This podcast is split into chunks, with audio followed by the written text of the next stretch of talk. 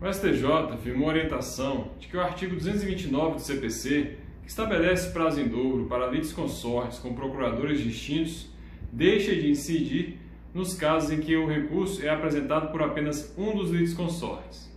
Um forte abraço.